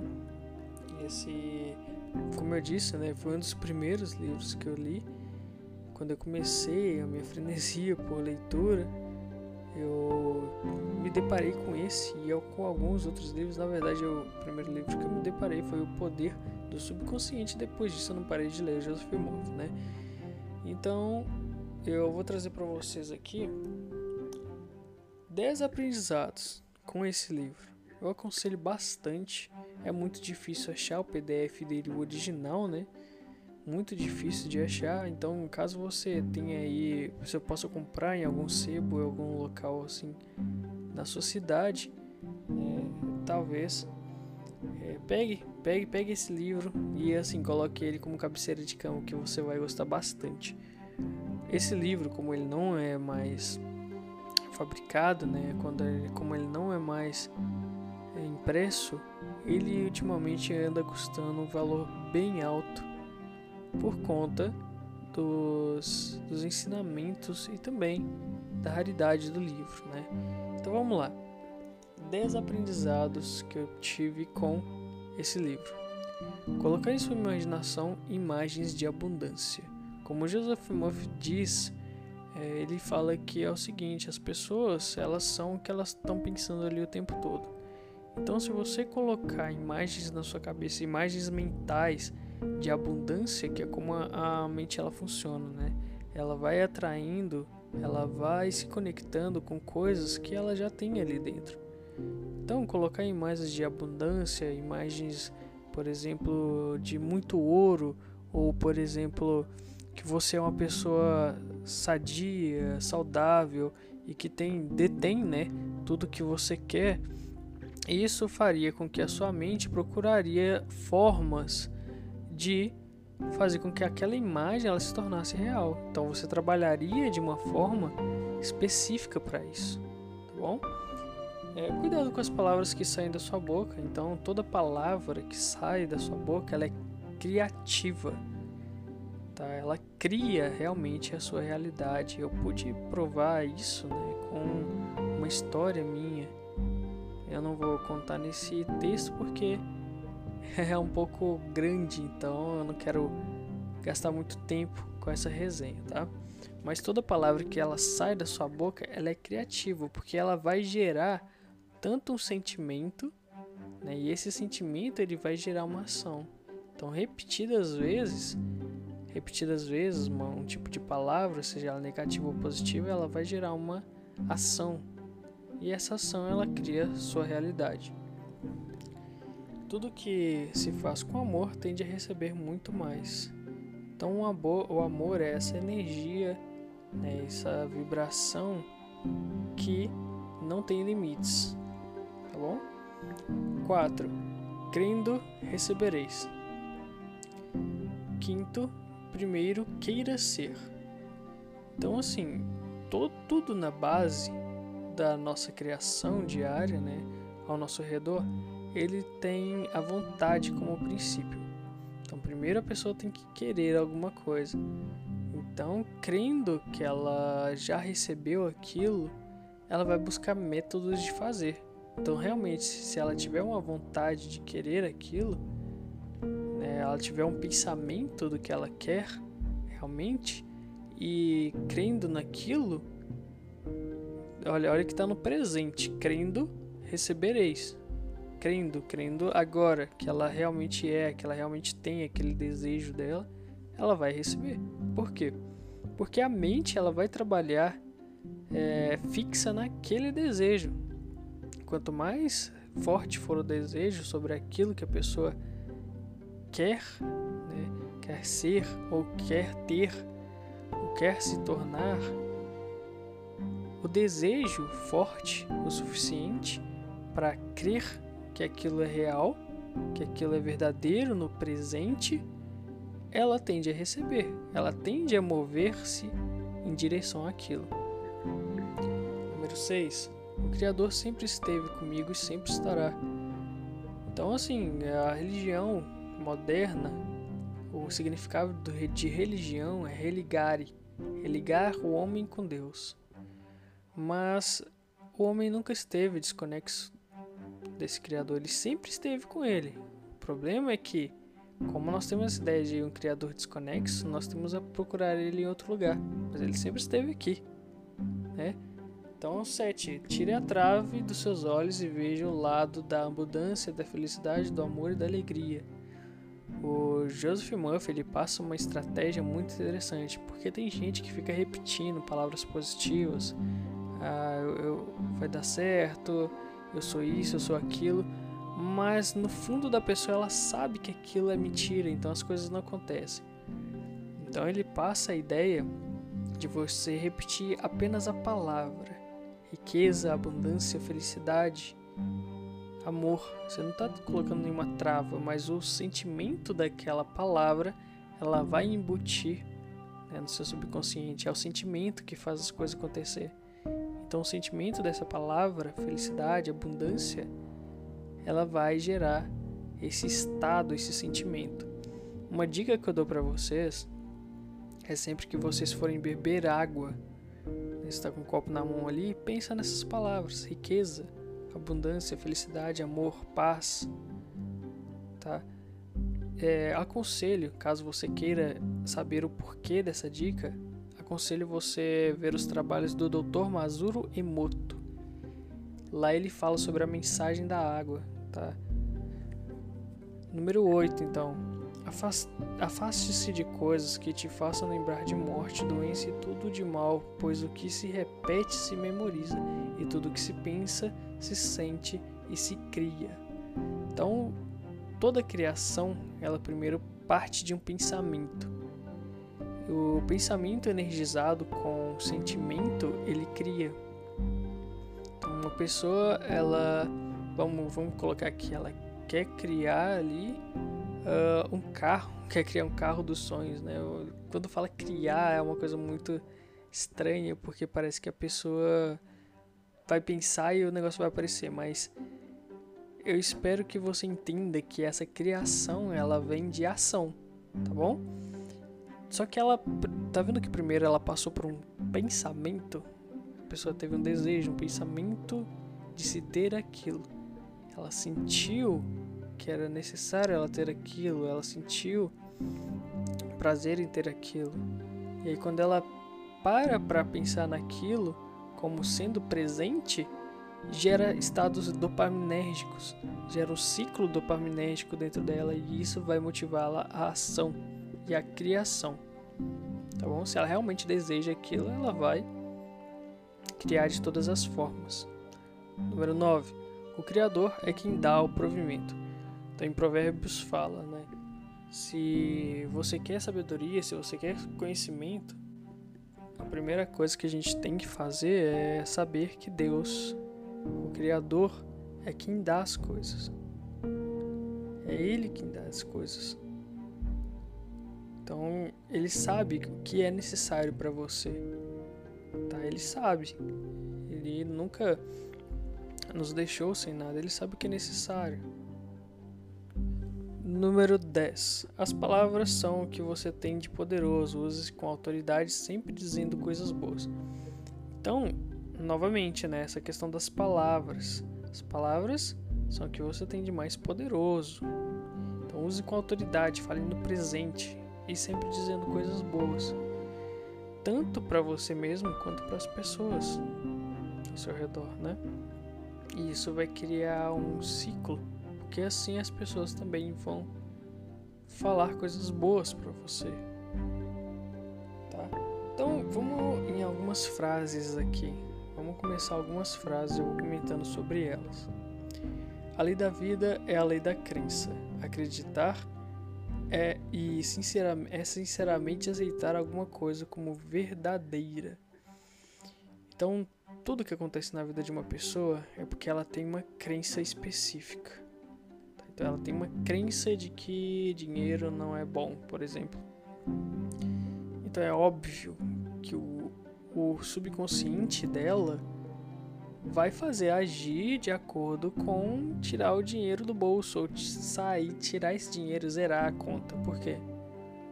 Porque o dinheiro não é bom para ela. Né? O dinheiro é sujo, o dinheiro só traz coisas ruins. Então a crença dela é que o dinheiro não é bom. Então o subconsciente dela, consequentemente, não vai deixar uma coisa ruim com ela, né? Então tem que mudar essa crença. Tem que mudar essa crença. Não é fácil. Tem muita gente que é fácil mudar uma crença, mas não é fácil. É com repetição, é colocando riqueza, é, é o dinheiro necessário, tá? Então, é, criar uma nova crença sobre as coisas, não só sobre dinheiro. Eu falei aqui só para dar um exemplo, tá? Mas tem várias pessoas que têm várias crenças que dificultam a vida delas. Agora uma passagem bíblica, Marcos 9, 23. Se podes crer, tudo é possível ao que crê. Então, novamente, a lei da vida é a lei da crença. Tudo é possível no que crê. Vocês não têm ideia de, da potencialidade do ser humano. O ser humano tem uma força incrível. Jesus mesmo falava: Vós sois deuses, nós somos imagem e semelhança do Criador. Nós somos. Então, a crença é que faz essa coisa, crê nas suas potencialidades, crê que aquilo é possível. Né? A crença negativa também ela atrapalha a entropia psíquica. Outra frase isso aqui é uma frase que ele falou e eu gostei muito, eu coloquei aqui. Deus supre agora todas as minhas necessidades. Isso é uma oração. Isso é uma oração perfeita, tá? Você pode pegar isso, colocar no papelzinho e colocar perto da sua cama. Deus supre agora todas as minhas necessidades. Outra frase. Não importa qual seja o seu grau de pobreza, se você passar a pensar habitualmente em riqueza, desenvolvimento, expansão e progresso, automaticamente receberá um eflúvio benéfico do seu subconsciente e sua boa fortuna aumentará e se multiplicará de forma de uma proporção inumerável. Então, assim, novamente, uma pessoa que tem pensamentos voltados para a riqueza, ela vai começar a andar com pessoas que também têm esse pensamento. Isso é magnetismo. Se você quer saber mais sobre magnetismo pessoal, se inscreve aqui no nosso canal. Tá? Que eu falo, eu vou colocar mais coisas sobre isso também. Então, a pessoa que pensa diariamente em riqueza, em como ficar mais rico, em como se desenvolver mais, ela vai ter referências que são que estão nesse mesmo meio. Ela vai atrair esse tipo de pessoa, vai criar um magnetismo para atrair esse tipo de pessoa. E aí as suas referências guiam seus pensamentos, os seus pensamentos guiam as suas ações, né? E as suas ações criam sua vida. Tá bom? E aí, novamente, volta o ciclo, né? Porque a sua vida, o seu pensamento vai atrair novos referências. E essas referências vão criar novamente pensamento. novos pensamentos. É, da mesma essa é outra frase. Da mesma forma que a semente atrai para si tudo aquilo de que necessita para o crescimento, o homem pode também conscientemente produzir a sabedoria e as ideias necessárias para a realização de suas ideias e objetos de acumulação de riqueza. Então é essa a questão, tá? Conscientemente, você pode desejar é, encontrar mais informações sobre como economizar mais dinheiro, por exemplo, tá? E aí vai vir questões como o Jung, ele chamava de sincronicidade. Vai começar a aparecer livros ali sobre esse assunto e tal. E aí é só você aderir, né? Isso daí é o seu magnetismo funcionando. Você está atraindo aquilo que você pensa. E aí esses livros, né, todo no exemplo, que podem ser pessoas, podem ser portas abertas. Basta você dizer sim, né, as possibilidades. E aí essa, essas coisas ganhadas conscientemente produzirão a sabedoria necessária. Aí você vai criar conhecimentos necessários né, para a realização desses é, objetivos de acumulação de riqueza. Agora, uma outra frase que é de Salmos 33.5. 33.5. Salmos 33.5. A terra está cheia de benignidade do Senhor então, assim, é, o planeta Terra ele é um lugar abundante, tá? O planeta Terra é um lugar abundante. Ele mesmo produz o alimento que o homem precisaria. Nós, com nossa ignorância, temos que pagar por onde moramos, por onde, uh, como alimentarmos, mas a Terra ela já produz tudo que nós precisamos. E isso é a benignidade do Senhor, né? o quanto Ele nos ama. Outra frase: sentimento de opulência e imaginar constantemente que possui toda sorte e riqueza. É, isso daqui é novamente colocar aquela imagem mental de opulência, de abundância, né? E imaginar constantemente que possui toda sorte de riquezas. Novamente é aquela questão. Criar uma imagem mental sobre riqueza, sobre sorte, sobre é, abundância novamente, o pensamento vai criar ações necessárias para conseguir conhecimentos necessários para essas tais coisas. Outra frase bíblica, Mateus 21, 22, essa é uma das melhores, é uma das que eu mais gosto, gosto, uma das frases que eu mais gosto. E tudo o que com fé perdiges em vossa oração a vez de receber. Então, aqui tá falando todo o segredo, né? com fé, que é o acreditar verdadeiramente que aquilo no seu presente já está funcionando. Essa é a verdadeira oração. Esse, essa é a oração que Isaías é, diz, né? Que é a, a, oração no presente, de que aquilo é verdade. E aí o seu subconsciente ele vai pensar, poxa, se isso é verdade e eu não tenho aqui, eu tenho que gerar ações para conseguir isso. Eu tenho que gerar ações para conseguir isso. Aí uh, o seu subconsciente ele vai ligar informações que você já tem. Ele vai ligar, olha, com aquela pessoa eu posso conseguir isso, com aquele livro eu posso aprender isso, com aquela oportunidade eu posso é, ajeitar as coisas para seguir o meu desejo. Tá bom? O verdadeiro segredo para a obtenção de estabilidade financeira está em sentir-se e imaginar-se constantemente servindo aos outros com grandeza e de uma forma mais ampla e mais maravilhosa. O segredo da riqueza é esse aqui, ajudar. Tá? A palavra necessária aqui é ajuda, ajudar as pessoas. Se você tem um propósito bem definido né, de ajudar as pessoas, nunca vai te faltar nada. Na internet hoje você tem que ter um propósito definido para colocar seu negócio na internet. Por quê? As pessoas precisam de alguma coisa, por exemplo, é a necessidade delas, é o medo delas. Eu vou dar um exemplo aqui: calvície. Se o seu propósito for ajudar as pessoas calvas e você se tornar um especialista nisso, não vai te faltar riqueza. O problema está nisso, é em crer realmente que você é aquilo, um especialista nisso e que pode ajudar as pessoas. Outra frase. Paracelso dizia: Não importa que o objeto da sua fé seja falso ou verdadeiro, os resultados serão os mesmos. Essa parece uma frase do Henry Ford, né? Ele fala: se você pensa que pode ou não pode, de qualquer forma você está certo. Então, novamente, né, não importa o objeto da sua fé, seja falso ou verdadeiro, seja negativo ou bom, os resultados serão os mesmos, dependendo do quanto a pessoa acredita. Então é por isso que às vezes ali uma macumba, alguma coisa assim, ela acaba funcionando, porque a pessoa acredita que aquilo vai funcionar. Tá? Mas da mesma forma, se ela não permite que aquilo funcione com, ela, aquilo não vai funcionar. Porque tudo, é, é, igual ele fala, a lei da vida é a lei da crença.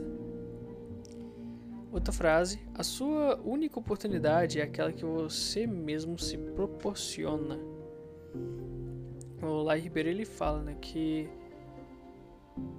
o verdadeiro sucesso ele advém de quando a oportunidade ela encontra o conhecimento que você estava adquirindo. Então, de tanto você batalhar, de tanto você buscar conhecimento, querer aquele, aquela coisa, aquele desejo, ela vai abrir portas para você, ajudar as pessoas vai abrir porta. Então você mesmo vai proporcionar essa oportunidade que você vai conseguir, tá? Tudo aquilo que se dá com amor e boa vontade recebe em maior quantidade. Essa outra frase. Outra frase agora bíblica, Lucas 6, 6,38. Dai e dar-se-vos-á, do vosso regaço ser-vos-á, lançada uma boa medida, bem cheia, bem calcada e bem agulada, pois com a mesma medida em que medides aos outros serei igualmente medidos. Então essa é a questão. Quanto mais amor, quanto mais ajuda, mais dá, né? Quanto mais você dá, mais dar-se-vos-á. Tá, então, sim, é, o amor de Deus não tem limites. Ele não gosta de ficar atrás dessas coisas. Quanto mais você der amor às pessoas, mais Deus vai te dar o retorno tá bom? E isso é uma coisa também que é uma coisa hormonal, tá? Isso é uma coisa que mexe com os neurotransmissores. Quanto mais você ajuda, mais dopamina e ativa o seu ciclo dopaminérgico. Quanto mais dopamina você tem, mais você quer agir. Olha só que interessante, né? Outra frase bíblica, Filipenses 2:13, porque Deus é o que realiza em vós o querer e o executar. Então Deus, ele já sabe o que é necessário para você, ele já coloca ali é, a ação, tá? Ele já, já coloca o querer e ele mesmo vai lá e executa em você. Ele usa né, você para realizar as coisas grandes que ele quer vivenciar. Outra frase bíblica, Lucas 15, 31. Filho, Tu sempre estás comigo e tudo o que é meu é teu. Então aí já já Lucas 15, 31, ele já extermina metade das religiões modernas que tentam falar que o homem é pecador de alguma forma, né? Porque Deus sempre está conosco e tudo que é, é de Deus, tudo que Ele cria, né? não toda, não a perversão humana, não a perversão satânica, mas tudo que é real, divino e tudo que tem as benefícios de Deus é nosso. Tudo que é bom, né, tudo que é divino, todas as qualidades divinas de Deus é nosso também. O futuro é sempre a manifestação do pensamento presente. Então, novamente, tudo que você pensa no presente é o que vai manifestar no futuro. Se querendo ou não, saiba você disso ou não, não tem jeito, não tem jeito de escapar disso. O seu pensamento presente é a manifestação do futuro, é o que vai acontecer no seu futuro. é o que você está pensando constantemente agora, é o que você vai receber, querendo ou não. Outra frase: faça com o amor o que estiver fazendo, isto é, dê o melhor de si mesmo naquilo em que estiver empenhado. Seja cordial, amável, afável e benevolente. Pense de forma grandiosa e em riqueza, pois assim fazendo seu trabalho presente não será mais do que um simples degrau para o seu triunfo. O Joseph Murphy, assim como Napoleon Hill, eles viveram em um local onde se dá valor para o trabalho das pessoas, ou pelo menos se dava valor. Hoje em dia, com a engenharia social, a engenharia do consentimento, não tem como você ser visto. Não tem como você ser visto. Então nós mesmos temos que criar esse empenho, essa vontade de dar 100% em tudo que nós fazemos. Porque é assim que nós vamos nos tornar seres, seres humanos grandiosos. E nós vamos triunfar para nós mesmos. Tá bom? Outra frase: Você pode introduzir em seu subconsciente qualquer qualidade que deseja, desde que se disponha diariamente a meditar sobre ela. Então aqui é, ele está falando de um dos maiores segredos que a gente pode ter, que é a introdução de uma, vamos dizer assim, um software no seu subconsciente. Tudo que você deseja, toda qualidade, tudo que você quer ser, você pode ele introduzir no seu subconsciente. Só que existe uma forma correta de fazer isso. E isso eu vou deixar para um outro vídeo. Caso você esteja escutando esse podcast, esse resumo até aqui, comenta aí se você quer né, algum vi o vídeo sobre como fazer isso, como gravar qualquer qualidade, qualquer coisa no seu subconsciente. Digita aí nos comentários que eu vou fazer o vídeo, tá bom? E a última frase é uma frase de Shakespeare. Ele dizia: Senhor, tu que nos dás a vida, dá-nos também um coração repleto de gratidão. É isso que falta no coração das pessoas hoje: gratidão por já serem o que elas tanto desejam. Elas já são, pois tudo que a pessoa é no agora é resultado de um pensamento presente. Então é isso. Muito obrigado. Eu espero que você tenha gostado. Eu espero que, caso você já tenha lido esse livro e gostou, deixa aqui uma resenha embaixo. O que, que você achou desse livro e o que, que você achou dessa resenha aqui. Foi muito bom compartilhar né, esse pensamento com você. E até um próximo vídeo. Muito obrigado.